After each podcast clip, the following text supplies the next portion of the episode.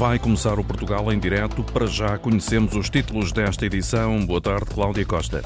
Ora viva, muito boa tarde. Para combater o desperdício alimentar daquilo que produzem e criar valor económico na região, a comunidade intermunicipal Terras de Trás-os-Montes quer pôr os pequenos agricultores a fornecerem os refeitórios das escolas, dos hospitais e das instituições particulares de solidariedade social. A demolição da Praça de Touros, na Póvoa de Varzim, arrastou-se no tempo devido a providências cautelares. Arrancou finalmente ontem. Dali vai nascer um espaço multiusos. É um tema em destaque na edição online da rádio Onda Viva, na Póvoa, que nós vamos conhecer melhor. 60 famílias, que equivale a 200 pessoas, vão ter de ser realojadas devido a uma intervenção urgente no maior bairro precário no Conselho de Almada, o bairro do Segundo Torrão. A Câmara deu até ao final do mês para as pessoas saírem das casas, mas não tem de habitação para a maior parte delas. Terça-feira é dia da rubrica O Vinho Não Cai do Céu.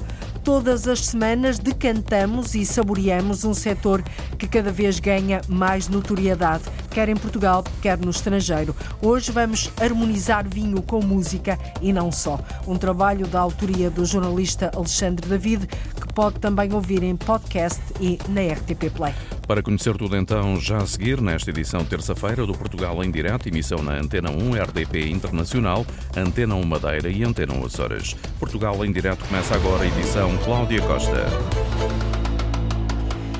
Para convencer os médicos a optarem por Torres Novas, a Câmara Municipal criou um regulamento que prevê alguns incentivos, entre eles a atribuição de 400 euros para habitação e isenções fiscais. Torres Novas faz parte do ACES do Médio Tejo, um agrupamento onde mais de 50 mil utentes não têm médico de família. Um problema, João Ramalhinho, que é preciso resolver.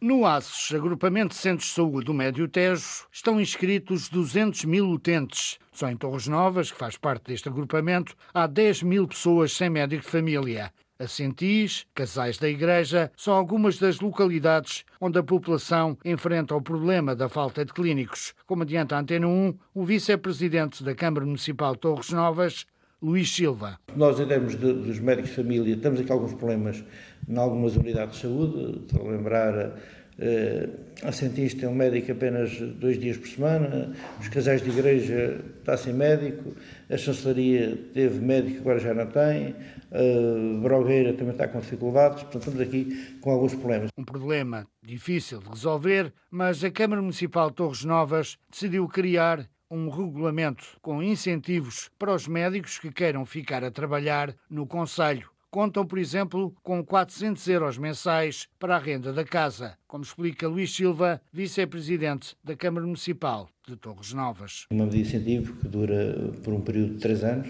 em que o médico, se quiser vir trabalhar para Torres Novas, tem um incentivo de 400 euros ou até 400 euros para a renda da casa, tem, se benefícios fiscais em termos, se quiser comprar casa, de IMI ou de, de taxas uh, urbanísticas também. Portanto, temos aqui alguns benefícios fiscais uh, para incentivar os médicos a vir para Torres Novas. É uma forma de, de conseguirmos atrair médicos para a nossa para servir as nossas populações. Só para o horário completo, obviamente não faz sentido de outra forma. Não é? Este incentivo tem um período de tempo, três anos, eh, portanto, durante este período de tempo, se não cumprirem, depois há uma cláusula de repressão, obviamente, saírem a meio do, do processo. Os incentivos já estão disponíveis para os médicos que queiram trabalhar nas unidades de saúde de Torres Novas. Até porque há mais de 50 mil utentes que não têm médico de família. A comunidade intermunicipal Terras de Trás-os-Montes quer pôr os pequenos agricultores a fornecerem os refeitórios das escolas, dos hospitais e das instituições particulares de solidariedade social. O projeto chama-se Agri-Social. A ideia é combater o desperdício alimentar do que produzem e criar valor económico na região. Lourdes Dias. Praticamente metade da população dos nove conselhos que integram a comunidade intermunicipal de Terras de Trás-os-Montes dedica-se à agricultura para consumo próprio. São perto de 26 mil explorações agrícolas. O excedente de produção na maior parte das vezes, não é aproveitado. Ora, os nove autarcas da região querem ajudar a encaminhar o excesso de hortícolas e leguminosas para os refeitórios das escolas, hospitais e instituições particulares de solidariedade social.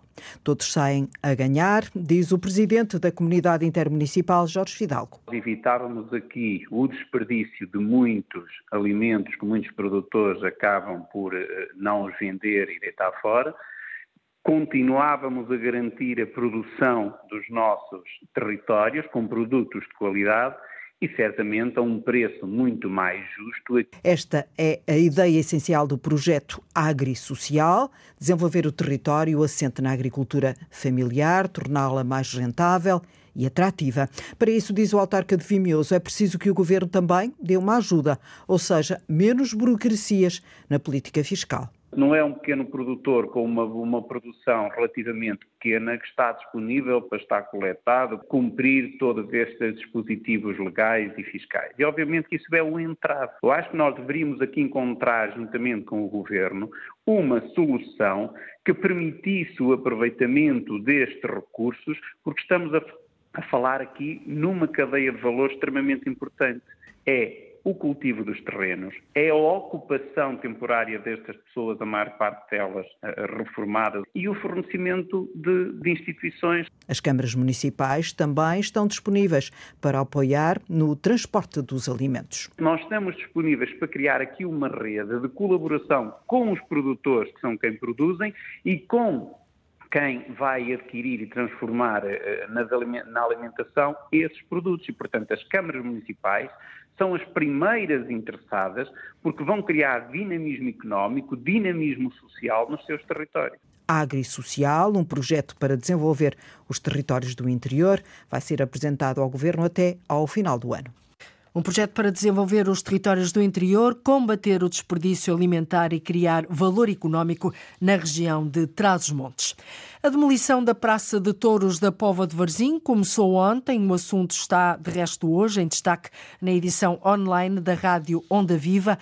O processo arrastou-se no tempo, depois de dois anos de interregno devido a uma providência cautelar interposta por uma associação local a que o Tribunal Administrativo e Fiscal do Porto não deu provimento. As obras só arrancaram depois de ter chegado a luz verde oficial. Judicial, assim é que é. Em direto tem agora o jornalista da Rádio Onda Viva, João Reina. Muito boa tarde, João. Eh, este tema está em destaque na vossa na edição online da Rádio Onda Viva. A demolição da Praça de Touros era algo muito desejado pela autarquia, que de resto já reagiu. Exatamente, este foi um assunto, boa tarde, que esteve em destaque na reunião do Executivo Municipal. É um assunto que está na ordem do dia, como não seria de pensar de outra forma, teria de ser abordado pela maioria PSD e também pela oposição PS. O Presidente da Câmara, de resto, informou o Executivo de que essa obra estaria então para arrancar. É uma obra que. a obra não, não arrancou, a demolição já começou ontem, certo? A demolição começou Sim. ontem e nesta altura continua. Esta manhã continuava a fachada parcialmente e as bancadas já estão a cerca de dois terços totalmente destruídas, falta mais um pouco.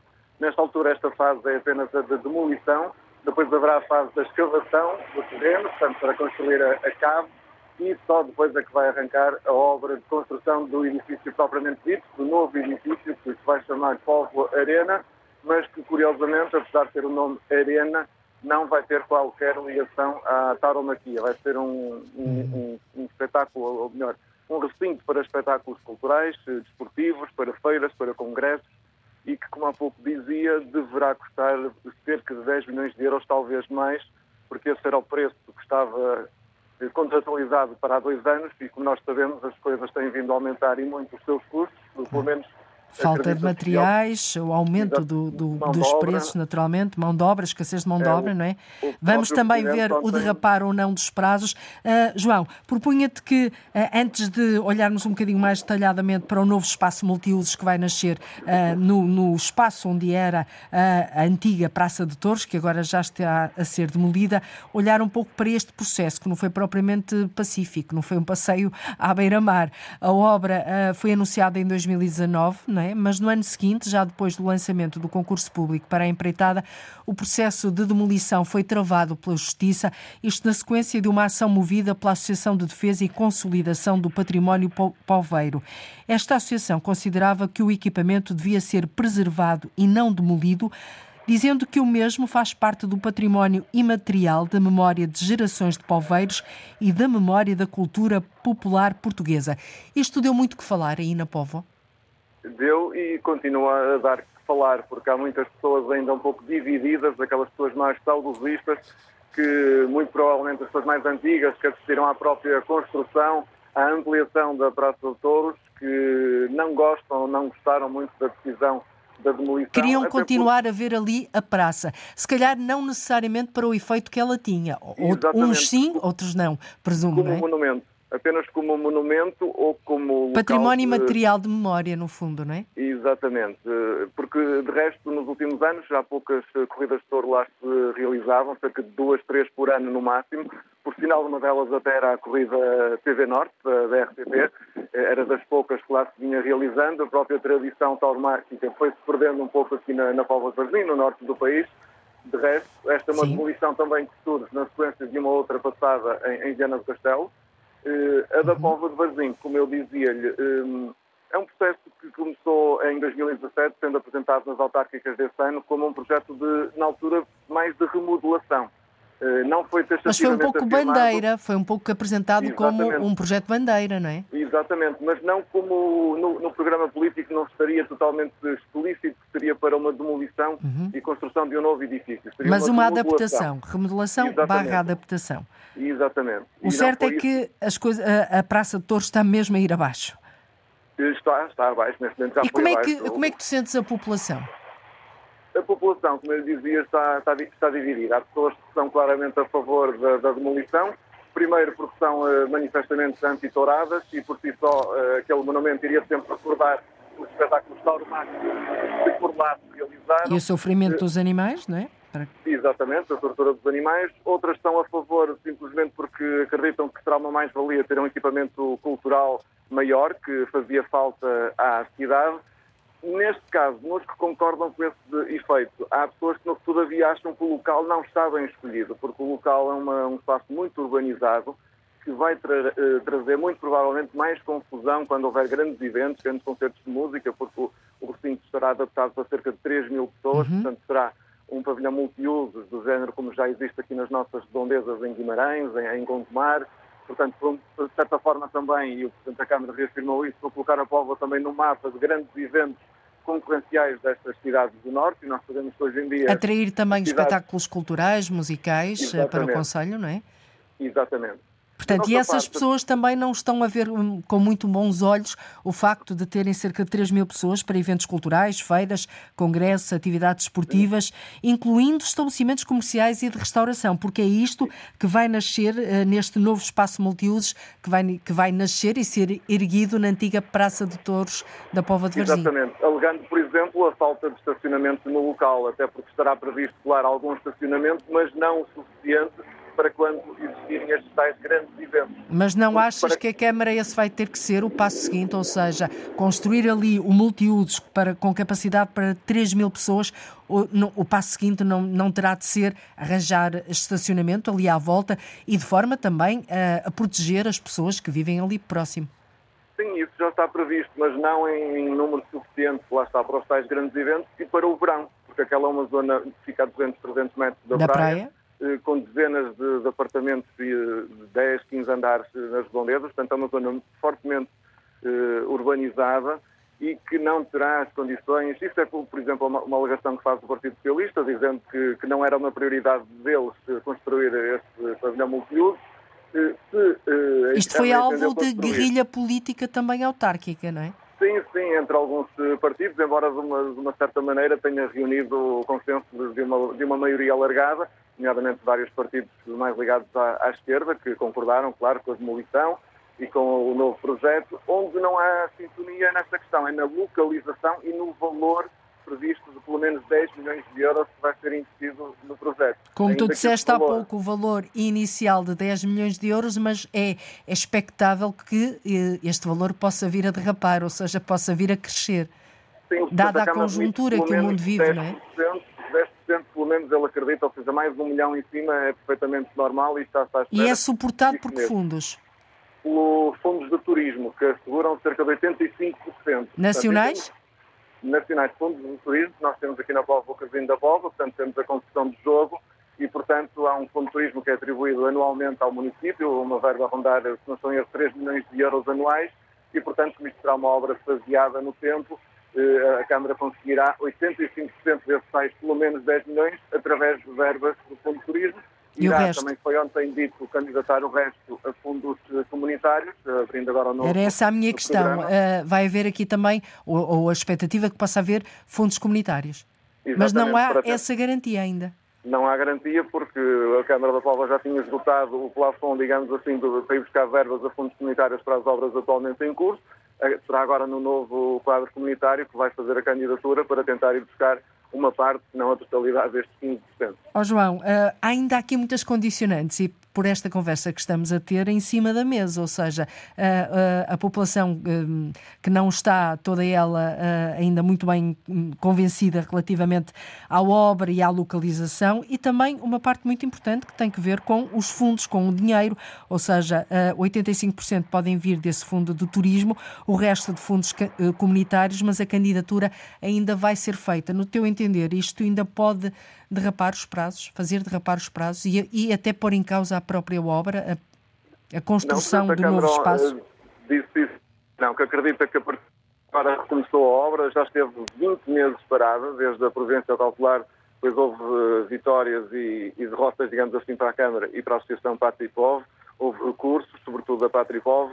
Na passada quinta-feira houve a decisão final do Tribunal, portanto, eh, em termos nacionais, julgo que não é possível ver mais recursos, só em termos internacionais. De qualquer das formas, nesta altura, a praça toda está demolida, portanto, isso já não é possível reverter. E ele está confiante que, a partir do momento que a obra arrancou, o prazo de execução previsto era de 18 meses.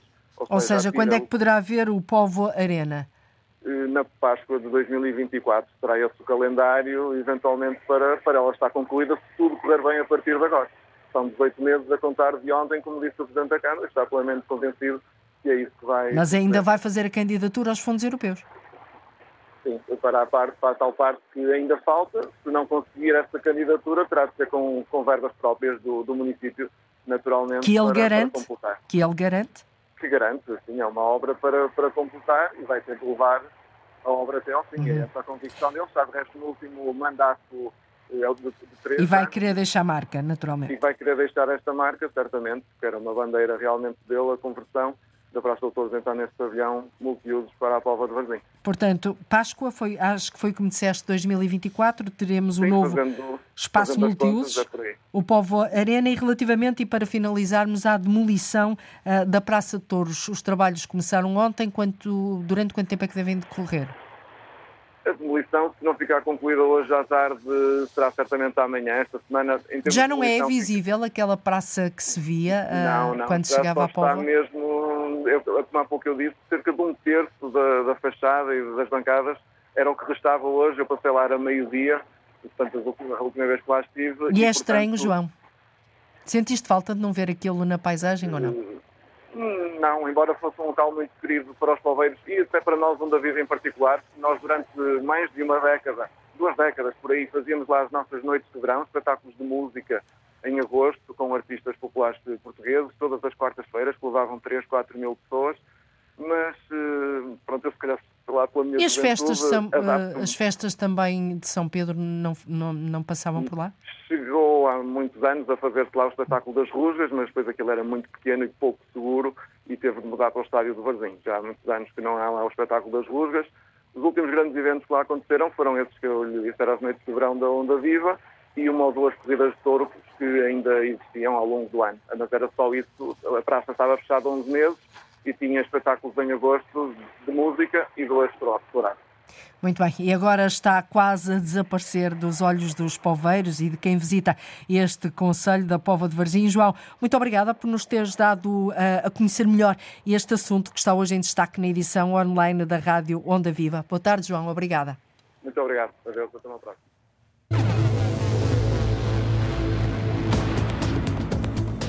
Bem-vindos, começa aqui mais uma edição de O Vinho Não Cai do Céu. E o que nos trazes hoje, Alexandre David? Hoje vamos servir uma grande entrevista a José Bento dos Santos. Vamos harmonizar vinho com música, uma proposta do projeto Baco. O presidente da Vini Portugal, Frederico Falcão, mostra como vai ser a campanha conjunta de promoção de vinhos de Portugal e Espanha. É já daqui a pouco, no Portugal em Direto. É sim, senhora. Daqui a pouco vamos então degustar a segunda edição do Vinho Não Cai do Céu.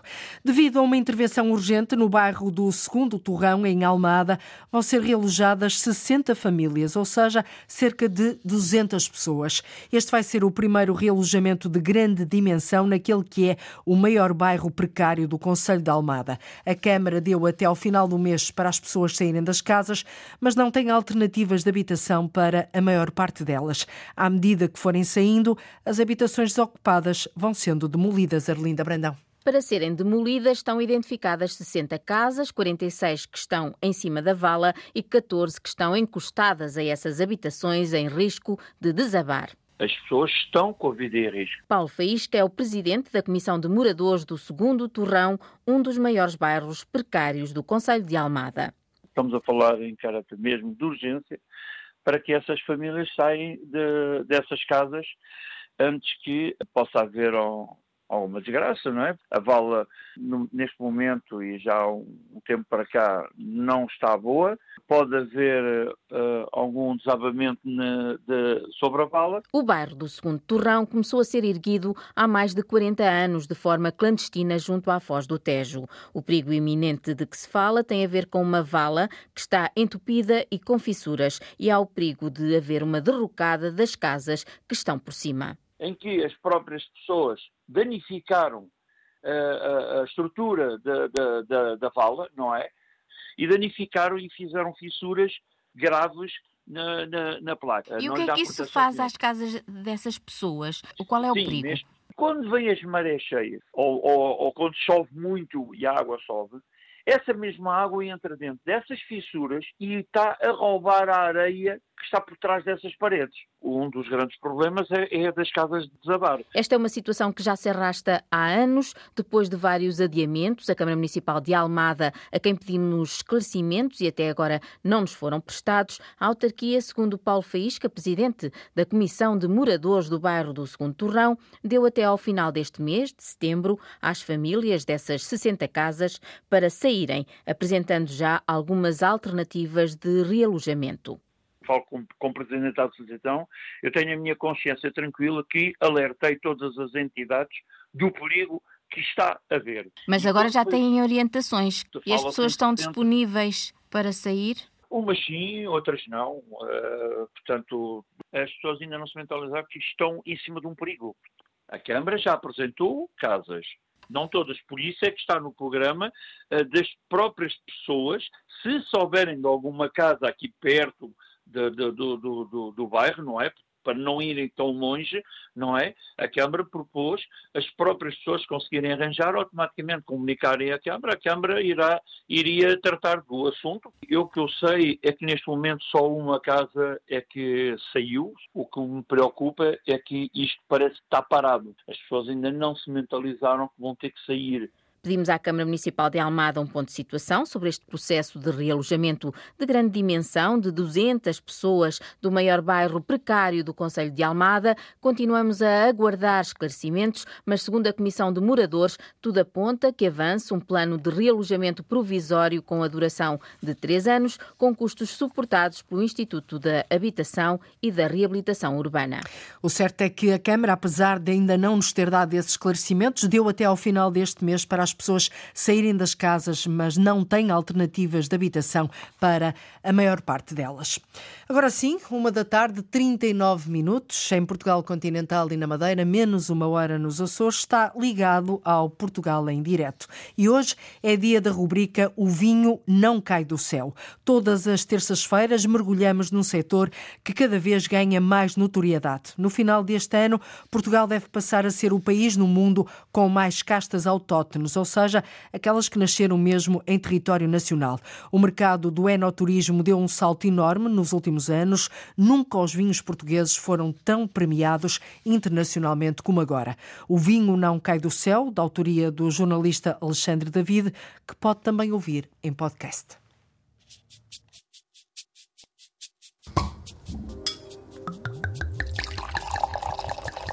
O vinho não cai do céu. Um espaço com muita uva. Bem-vindos, começa aqui mais uma edição de O Vinho Não Cai do Céu. Eu gosto da comida e do vinho quando são bons. É só isto. Um e outro têm que ser bons. Bem, haja aos sulfitos. Você mostra com isto. Nos 21 países onde nós promovemos os vinhos de Portugal, nós estamos a crescer em todos os países e a crescer mais do que a concorrência. Será que a música irá transformar o vinho no nosso palato? Estas são apenas algumas das vozes que vamos ouvir nos próximos minutos. Hoje vamos servir uma grande entrevista a José Bento Santos. Vamos harmonizar vinho com música, uma uma proposta do projeto Baco. O presidente da Vini Portugal, Associação Interprofissional para a Promoção Internacional dos Vinhos Portugueses, Frederico Falcão, mostra como vai ser a campanha conjunta de promoção de vinhos de Portugal e Espanha. Mas, para já, uma estreia que vai passar a ter presença constante por aqui. ABC Vinho. Afinal, não é tão complicado como parece. Todas as semanas vamos descodificar a linguagem dos vinhos, uma tarefa atribuída à canção Teresa Gomes. Para que servem, afinal, os sulfitos? Bem, haja os sulfitos. Você mostra com isto. sulfitos são necessários, uh, são de origem natural, podem-se utilizar na indústria do vinho de várias formas, gasoso, sólido ou líquido. Pode-se usar desde o cuidar da videira, como o sulfatar, até ao momento do engarrafamento, e, e é aquilo que nos permite beber um vinho uh, com muitos anos e o vinho ainda estar para as curvas, como se costuma dizer, estar fresco e fofo e estar em condições, permite também o vinho, de facto, aguentar mais tempo em garrafa. Se estamos a pensar a nível de exportação, Portugal está cada vez melhor a nível de exportação, vinhos que dão a volta ao planeta e que atravessam o Equador, realmente os sulfitos uh, e outras técnicas ajudam a que o vinho chegue ao destino uh, com qualidade. Nos últimos dias foi apresentada uma campanha de promoção conjunta de vinhos de Portugal e Espanha. É a primeira vez que tal acontece. Frederico Falcão, presidente da Vini Portugal, diz que é um casamento quase óbvio que não surge contra ninguém. Foi muito fácil, foi muito natural. São dois. Nós. Hum, contactámos há cerca de dois anos a Interprofissional de Espanha, havia vontade lá de lá, havia vontade nossa também.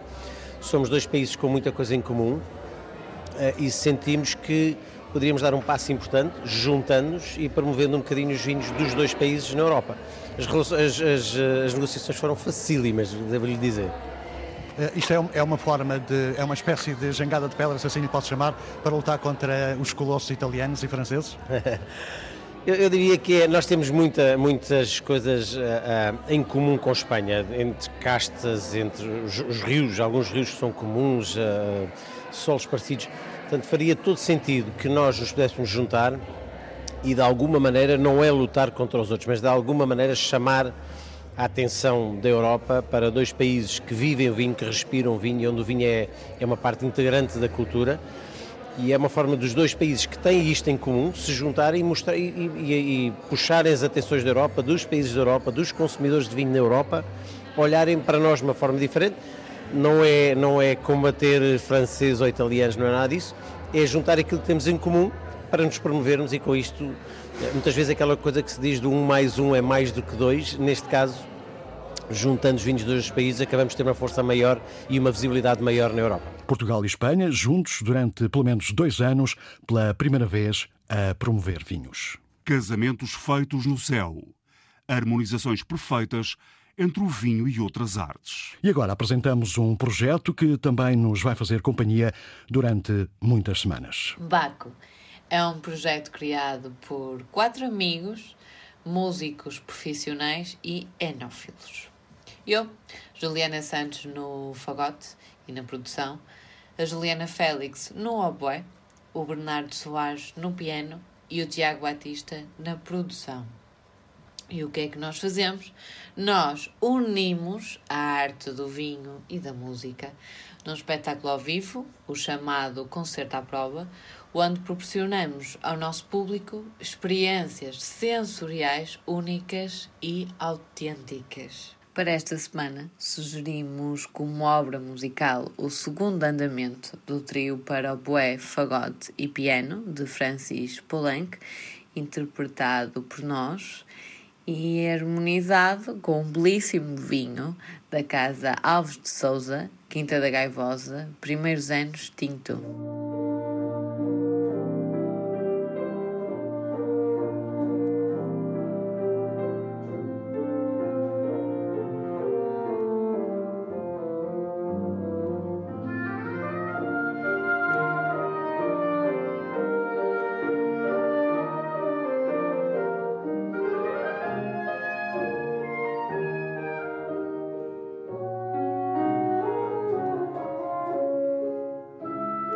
Música que pode ouvir na íntegra na emissão em podcast, em RTP Play, Spotify e também na Apple.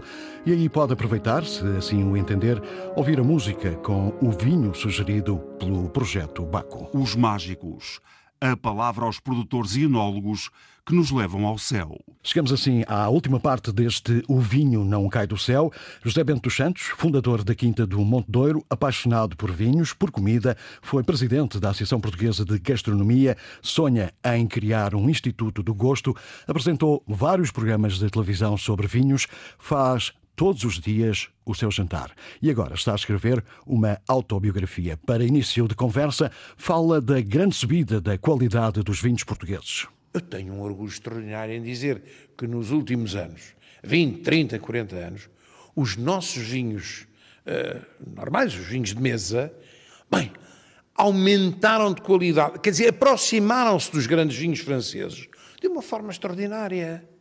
Basta olhar para as classificações de um Parker ou de, desses tipos que classificam vinhos a nível internacional que dão hoje aos nossos vinhos classificações que se aproximam muito, às vezes são iguais, e, e, e que estão muito perto desses vinhos, eh, ficam de fora eh, aquelas, aqueles vinhos é, icónicos e tal, que, enfim, que são específicos, como o nosso nacional do, do vinho do Porto, aqueles, aqueles poucos hectares que fazem o Noval Nacional.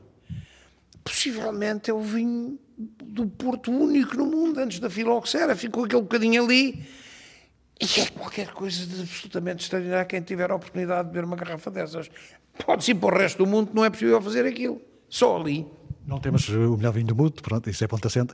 Eh, mas acha que nesta altura existe um regresso eh, dos produtores portugueses às eh, castas autóctones? Ou seja, está-se a abandonar um bocadinho aquilo que se fez durante muitos anos, que era usar só praticamente Syrah, Chardonnay e essas coisas. Agora há um regresso às origens. Concorda que isso está a acontecer? Concordo.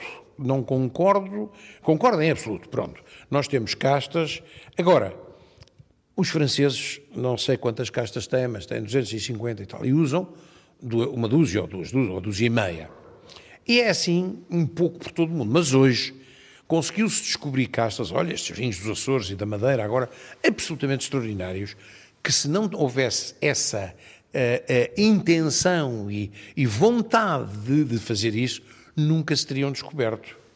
Agora, uma coisa é isso. Eu, uh, aqui na Quinta do Monte Douro, quando analisámos a Quinta, a Quinta só tinha castas nacionais, mas produzia vinhos para a adega cooperativa, não, eu não ia mais longe. E nós estudámos é o solo, estudamos o clima em profundidade, clima com 100 anos atrás, e uh, estivemos com técnicos, uh, uh, de grandes técnicos do mundo inteiro, para perceber o que é que nós precisávamos, que castas é que nós poderíamos plantar aqui, que de facto dessem grandes vinhos, que era o que nós queríamos fazer. E isso foi conseguido. E temos cá castas portuguesas, para além do nosso Cirá, temos História Nacional, temos Tinta Roriz, uh, Arinto. Isto foi estudado com essa intenção. Para já, fica apenas um cheirinho da entrevista a José Bento Santos. A entrevista na íntegra pode ser ouvida em podcast, na RTP Play, também no Spotify e na Apple. Saúde, e até para a semana. Até para a semana, Alexandre. Às terças-feiras, aqui no Portugal em Direto, o vinho não cai do céu.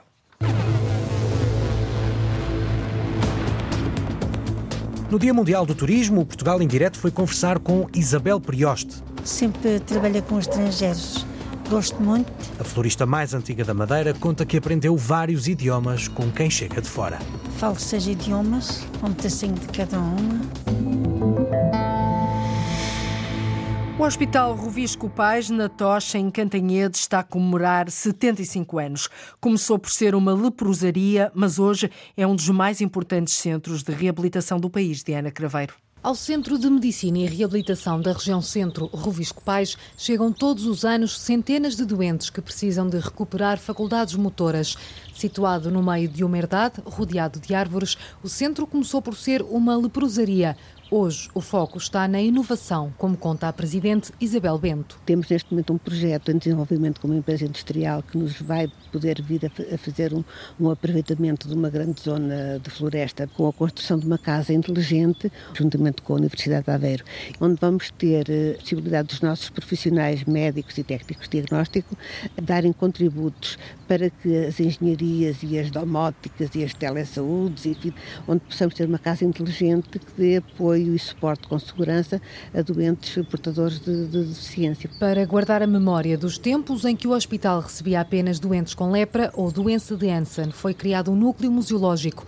A visita conta um pouco da história dos que por ali passaram, como explica a curadora. A parte mais empática normalmente é a enfermaria, e porque é onde estão os, os objetos que eram dos doentes, porque muitos doentes faleceram e mesmo nesta fase, eh, desde 1985 em diante, em que já não era necessário estar na instituição, muitos doentes continuaram a viver nestas enfermarias, não é? E muitos partiram mas foram deixando os seus objetos, os seus livros, as correspondências, os terços. Cristina Nogueira destaca também a importância do património histórico do laboratório. Ter dados de cerca de 40 anos de todo o país, porque era uma leprosaria nacional, que podem ainda ser úteis, uma vez que a hanseníase não tem vacina ainda e que o, o, o problema uh, persiste em mais de 100, 100 países no mundo. O arquivo clínico fotográfico também é extremamente importante porque os doentes eram fotografados, as suas manifestações eram fotografadas e esses dados podem ser úteis para o trabalho que está a ser desenvolvido nesses países também. O Núcleo Museológico tem entrada gratuita e visita guiada no último sábado de cada mês. A casa inteligente vai ser adaptada para doentes com incapacidade e vai funcionar com comando de voz. A construção começou em agosto. No Dia Mundial do Turismo, hoje, o Governo Regional da Madeira entregou medalhas de mérito a 26 entidades e personalidades que se destacaram na produção do turismo numa região cuja economia vive muito desta atividade. Ora, foram distinguidos profissionais de várias áreas, como é o caso da florista mais antiga da Madeira. Isabel Prioste começou a vender flores aos turistas nos navios de cruzeiro, depois assentou banca no mercado dos lavradores há já várias décadas com 70 anos, fala seis línguas, mas foi em português que conversou com o jornalista Marco António Souza. É uma vida dedicada às flores. Apesar da longevidade, Isabel Prioste não deixa de acordar cedo todos os dias e deslocar-se até ao seu quiosque no mercado dos lavradores. Gosto disto, passei uma vida inteira quase nisto e gosto muito, portanto nunca deixo de vir para aqui, a não ser mesmo que eu não possa andar. Todos os dias a acordar cedo, não é? Todos os dias chego aqui seis e meia da manhã e depois sai 5 horas, 5 e meia, mostra dar uh, um quarto para as 6. 70 anos rodeados de flores, tempo que recorda com muito carinho. Eu ia a todos os navios, eu tinha uma licença própria, uma especial, de ir a bordo de todos os navios. Entrava mesmo para o navio a vender flores.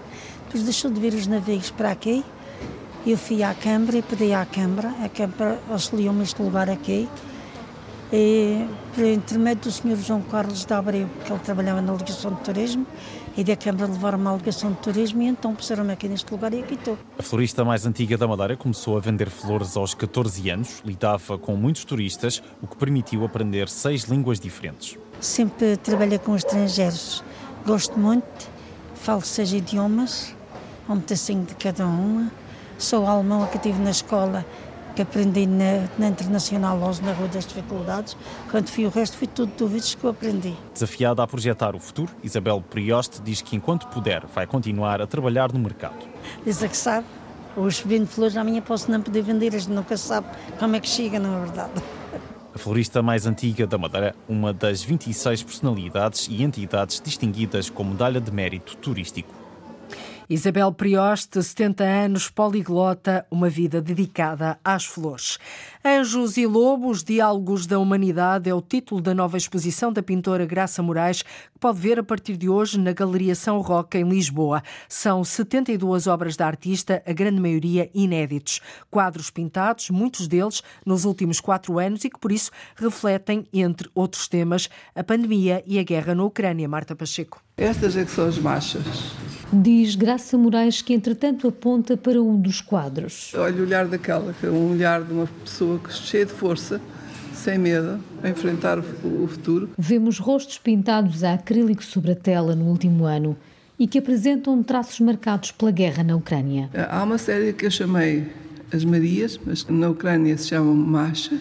São mulheres que me impressionaram porque elas não choram, ou raramente choram, elas têm uma enorme força dentro delas, elas não têm medo, e se têm medo escondem, e são de uma enorme coragem. E, e parte da exposição tem a ver com essa dimensão humana de lutar contra as grandes, grandes, grandes dramas que estão a viver. Tem muitos rostos pintados. Sim, são, são rostos. Estes são apenas alguns dos inéditos desta exposição com o título Anjos e Lobos, Diálogos da Humanidade, que junta 72 trabalhos. Há obras mais recentes, mas também pinturas mais antigas, nunca vistas, e outras já bem conhecidas. É que a carreira desta pintora transmontana, ligada ao ser humano, aos animais e ao mundo vegetal, longa, reconhecida, premiada, tem quase 50 anos. A pintura para mim é salvadora. Não vou dizer que sinto como se fosse uma missão, mas sinto como uma urgência, uma grande necessidade de, enquanto estou viva, exprimir-me desta maneira e deixar, deixar um testemunho da minha época e, sobretudo, daquilo que eu sou como pessoa e como mulher, sobretudo. Há quadros de Graça Moraes expostos no Museu do Coa e em Bragança e agora também nas Galerias de São Roque, em Lisboa.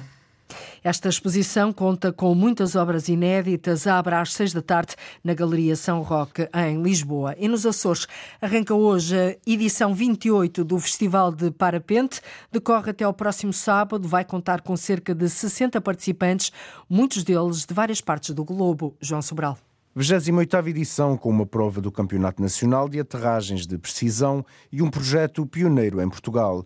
Trata-se de uma subdisciplina dentro do parapente, mais vocacionada para os mais jovens, como explica o vice-presidente do Clube Asas de São Miguel. Nós chamamos de, de paraterial porque hum, é, no fundo é, são, são manipulação das asas no chão, não há voos, são, é, são técnicas de controle da asa no chão. Então é muito divertido porque pronto, os, eh, os, mais novos não há o risco de escolar, são asas que são, são preparadas para o chão e podemos fazer gincanas, podemos fazer uh, alguns percursos e, uh, e alguns um, subida para alguns obstáculos, daí o nome também de paraterial, porque podemos uh, fazer algumas figuras no chão, manipular a asa de maneiras um, que depois vão ser competências que servem depois para as descolagens uh, no futuro, eventualmente. Com mais de 60 participantes, muitos deles estrangeiros, o festival não se resume aos voos exteriores. Há sempre uma vertente teórica. Temos duas palestras, uh, uma com o Mário Arquet, que é um, um, um, guru da modalidade, já foi nosso convidado no ano passado e, no, e, ficou tanto por dizer que nós tivemos que o convidar novamente. Ele, vamos fazer um uh, Ask Me Anything, né, um Pergunta-me Tudo, com ele, uma espécie de entrevista em que vamos, uh, vamos tê-lo a, a, a, falar de vários temas dentro do parapente. De hoje até sábado, a organização pretende voar por Nordeste, Lagoa de Fogo e sete cidades, mas à imagem de outras edições e porque o estado do tempo assim o obriga, a planificação está sujeita a alterações ao dia ou até mesmo à hora. Está tudo em cima da mesa, muita expectativa para esta 28ª edição do Festival de Parapente nos Açores. E é sobrevoar o país que terminamos a volta de hoje, do norte ao sul, do litoral ao interior do continente às ilhas. Voltamos a fazê-lo amanhã, a partir do meio quarto da tarde. Contamos consigo desse lado. Até amanhã.